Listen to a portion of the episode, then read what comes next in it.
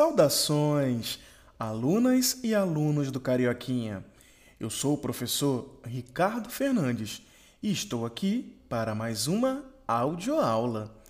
Tudo pronto para começarmos? Já estão com seu caderno, o livro de capa azul e o seu material?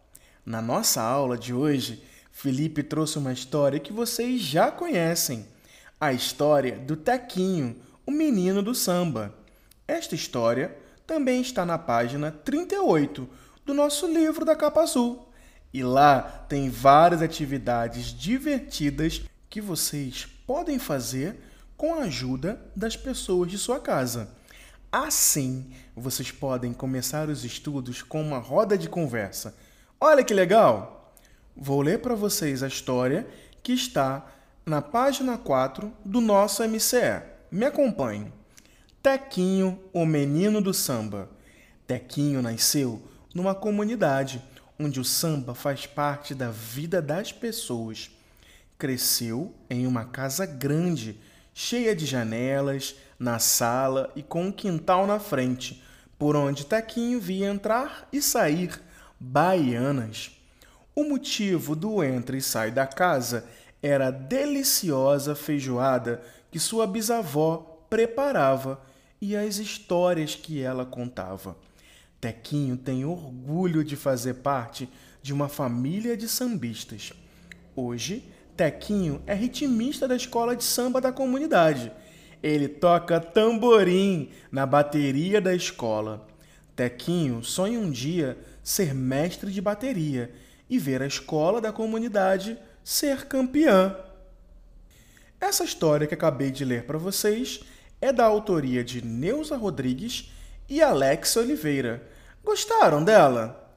Na página 5 do nosso MCE temos uma receita do meu prato preferido. Hum, a feijoada. Na minha casa, em todas as comemorações, esse era o prato principal. Você já comeu uma feijoada? Gostam? Que tal completar com os nomes dos ingredientes que faltam na lista de Elis. Veja as palavras do quadro e escreva no lugar correto. Ah, de acordo com as imagens. Sempre que precisar de ajuda ou de orientação, chame um adulto que esteja em casa com você. Opa! Na página 6, as palavras foram escritas todas bem juntinhas não dá nem para perceber que é uma frase, mas como vocês são bem espertos, fique aí uma tarefa. Organizem as frases da história do Tequinho e coloque cada palavra em um espaço. Não deixe de ler o que você escreveu e de fazer aquele desenho no capricho que só vocês sabem. Ah, pode colorir à vontade.